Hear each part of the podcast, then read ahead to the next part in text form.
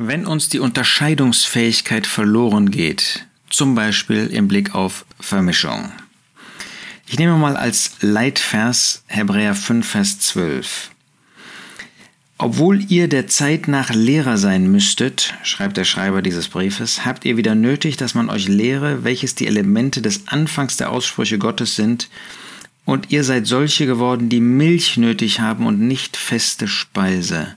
Denn jeder, der noch Milch genießt, ist unerfahren im Wort der Gerechtigkeit, denn er ist ein Unmündiger. Die feste Speise aber ist für Erwachsene, die infolge der Gewohnheit geübte Sinne haben zur Unterscheidung des Guten sowohl als auch des Bösen. Man hat den Eindruck, dass wir in einer Zeit leben, in der diese Unterscheidungsfähigkeit abhanden gekommen ist. Und ich nehme besonders dieses Beispiel der Vermischung. Da findet eine Vermischung statt, in der Lehre zum Beispiel. Man sieht nicht mehr klar, was biblisch ist und was unbiblisch ist. Wir sind beliebig geworden, was richtige Lehre und falsche Lehre wird. Dann ist das Motto, das man schon mal hört, man kann das doch alles nebeneinander stehen lassen. Man muss das doch nicht so eng sehen. Du hast deine Meinung und ich habe meine Meinung. Das ist, du musst doch bedenken, dass das subjektiv deine Auffassung ist. Nun haben wir ein objektives Wort Gottes, das haben wir.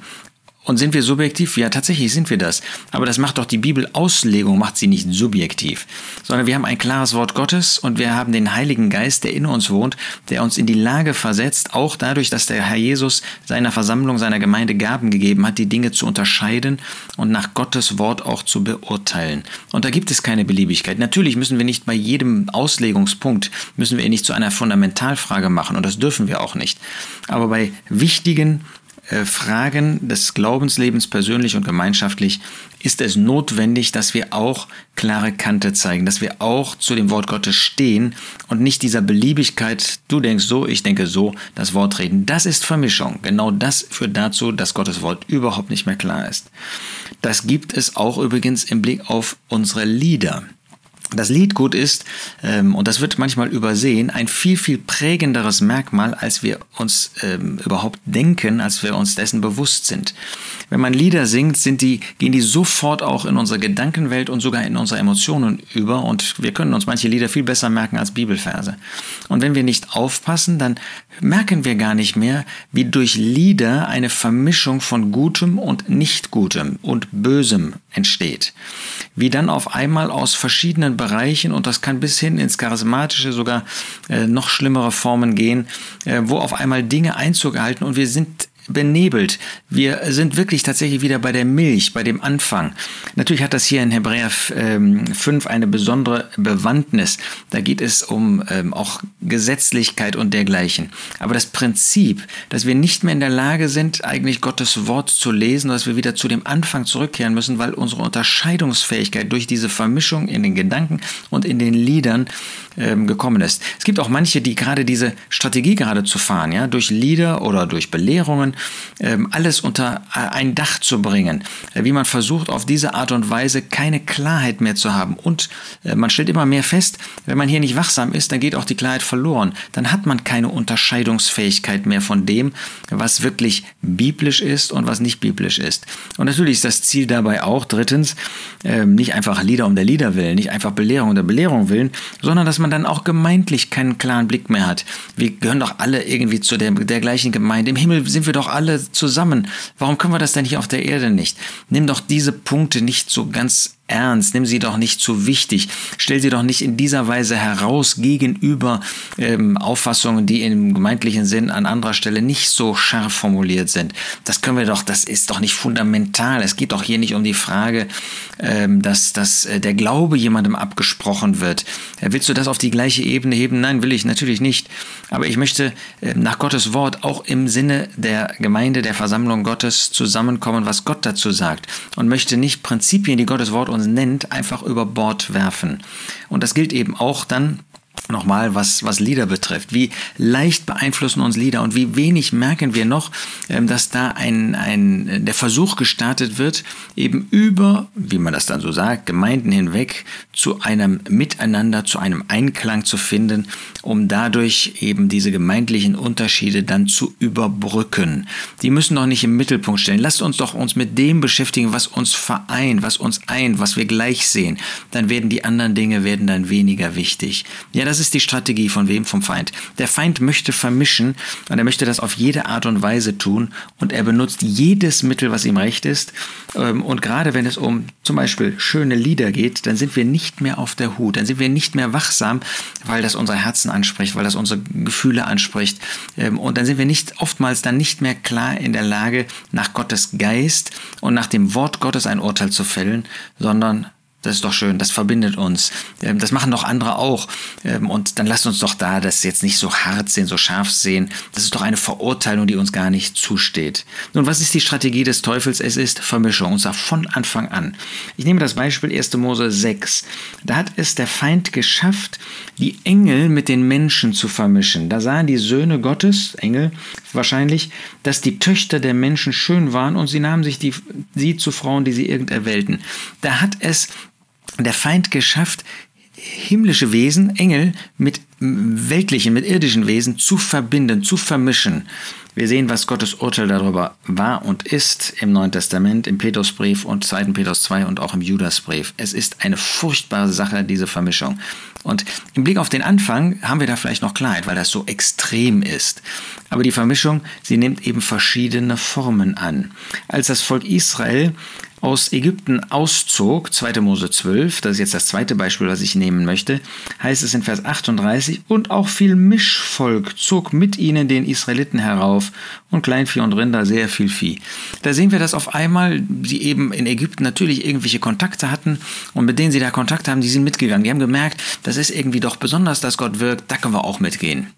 Später finden wir in 4. Mose, wie dieses Mischvolk gerade der Angriffspunkt des Teufels geworden ist und wie dieses Mischvolk das Volk Israel derart in Mitleidenschaft gezogen hat und runtergezogen hat und sie haben das gar nicht gemerkt, so wie wir das auch nicht merken. Vermischung, äh, nach einer gewissen Zeit merkt man das gar nicht und merkt gar nicht, dass man dadurch lahmt, dass man dadurch auf einen Weg kommt, der nicht mehr gottgemäß ist. Der Feind hat das nie aufgegeben. Es gibt natürlich viele Beispiele. Ich habe jetzt mal nur ein paar ausgewählt. Esra 4, Vers 2. Da hat Gott in seiner Gnade dem ähm, jüdischen Überrest geschenkt, wieder zurückzukehren nach Israel. Und dann lesen wir in Esra 4, ab Vers 2, dass da solche ähm, von den Feinden Judas und Benjamins, im Neuen Testament werden sie Samariter genannt, sie traten zu Zerubabel und zu den Häuptern der Väter und sprachen zu ihnen, wir wollen mit euch bauen, denn wir suchen euren Gott, wie ihr. Wie sprecht ihr uns ab, dass wir euren Gott suchen? Wir machen das mit euch. Da ist ein Bekenntnis da, was irgendwie ähnlich klingt und was ähm, auch ganz gut sogar klingt. Ah, lasst uns die doch mitnehmen, lasst uns das doch zusammen machen. Wir haben doch die gleichen Ziele, wir, haben, wir wollen doch den Herrn ehren und im Himmel werden wir doch auch irgendwie zusammen sein. Nun hier, das waren Feinde, das waren Ungläubige. Ähm, aber das kann man nicht immer, das äh, äh, entpuppt sich nicht immer sofort. Vermischung, die damals von den ähm, Juden, von dem Überrest abgelehnt worden war und sie bewahrt worden sind davor, da gemeinsame Sache zu machen. Apostelgeschichte 8 finden wir, das ist mein viertes Beispiel, wo der Feind, der Teufel es schafft, den Simon, den Zauberer, einzubringen. Der hat auch, heißt es, geglaubt, natürlich nur äußerlich, das war kein Herzensglaube. Der hat gesehen, was da passiert und war so angezogen von den Wundern, die Philippus getan hat, hat sich dann auch taufen lassen ähm, und war dabei und erst ähm, als dann die Dinge sich weiterentwickelten, offenbarte sich, dass er völlig ungläubig gewesen ist. Aber er war da drunter. Und ab diesem Zeitpunkt finden wir, dass im christlichen Bereich auch Ungläubige dabei sind. Das war vorher nicht der Fall. Aber ab diesem Zeitpunkt durch Simon war jetzt eine Vermischung von Glaube und Unglaube, von Gläubigen und Ungläubigen vorhanden. Tragisch, dass das äh, damals nur Petrus erkannt hat und dass damit auch der Anfang dieser Vermischung inmitten der Gläubigen, der Christen entstanden ist. Apostelgeschichte 20 ist mein nächstes Beispiel.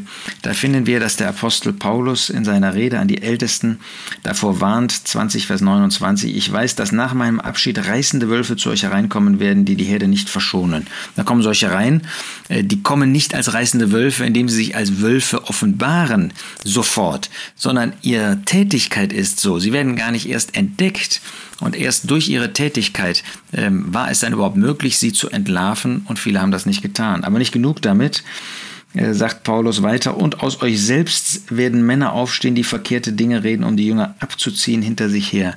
Vermischung von Gut und Böse, von solchen, die von außen als Ungläubige reinkamen, von solchen, die inner, äh, der, innerhalb der Versammlung der Gemeinde gewirkt haben und Verkehrtes gebracht haben. Das geht dann weiter in 2 Timotheus 2, das ist unsere heutige Zeit, in der wir leben, Vers 19. Der feste Grund Gottes steht unter dieses Siegel, der Herr kennt, die sein sind. Das heißt mit anderen Worten, man kann im christlichen Bereich gar nicht mehr direkt erkennen, wer ist wirklich gläubig, wer ist nicht gläubig. Eine derartige Vermischung. Und deshalb werden die Gläubigen ausdrücklich aufgefordert, wenn nun jemand sich von diesen den Gefäßen zur Unehre reinigt, so wird ein Gefäß zur Ehre sein, geheiligt und so weiter. Dafür ist ein Unterscheidungsvermögen nötig. Was ist rein, was ist zur Ehre des Herrn und was nicht zur Ehre des Herrn? Hier geht es natürlich um solche, die in Sünde leben, Gefäße zur Unehre. Ähm, aber das Prinzip ist dasselbe. Sind wir noch unterscheidungsfähig, was von dem Teufel kommt, was Vermischung ist, was zur Vermischung führt, ähm, sei es mit Ungläubigen oder sei es mit solchen, die eben zum Beispiel im gemeindlichen Bereich nicht dem Weg des Herrn folgen und folgen wollen. Und der Gipfelpunkt dann ist, in das äh, mal das siebte, letzte Beispiel, das ich bringen möchte, in Judas 12, dass da Gottlose sich äh, einschleichen inmitten der Gläubigen, inmitten der Versammlung Gottes und dann an ihren Liebesmalen sogar teilnehmen. Diese sind ähm, Klippen bei euren Liebesmalen, indem sie ohne Furcht Festessen mit euch halten und sich selbst weiden. Und dann werden sie beschrieben. Ihre Charakterisierung wird dann vorgenommen.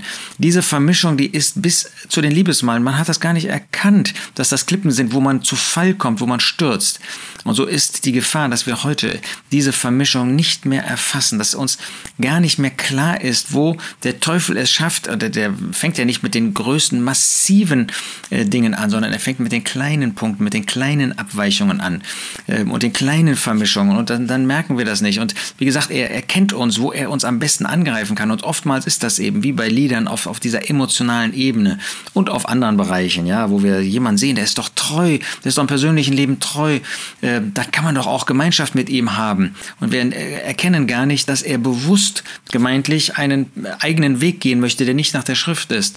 Und wir lassen uns übertölpeln durch andere Dinge, wo tatsächlich etwas Gutes ist, wo tatsächlich äh, sogar vielleicht etwas Vorbildliches ist, äh, wo er aber in bestimmten Bereichen ganz bewusst nicht dem Wort Gottes folgen möchte. Lasst uns wachsam sein, dass wir Gottes Wort anwenden auf unsere Zeit, dass wir das natürlich in ausgewogener Weise tun müssen und nicht das Kind mit dem Bade ausschütten dürfen, ja, dass wir nicht überziehen dürfen, das ist auch vollkommen klar.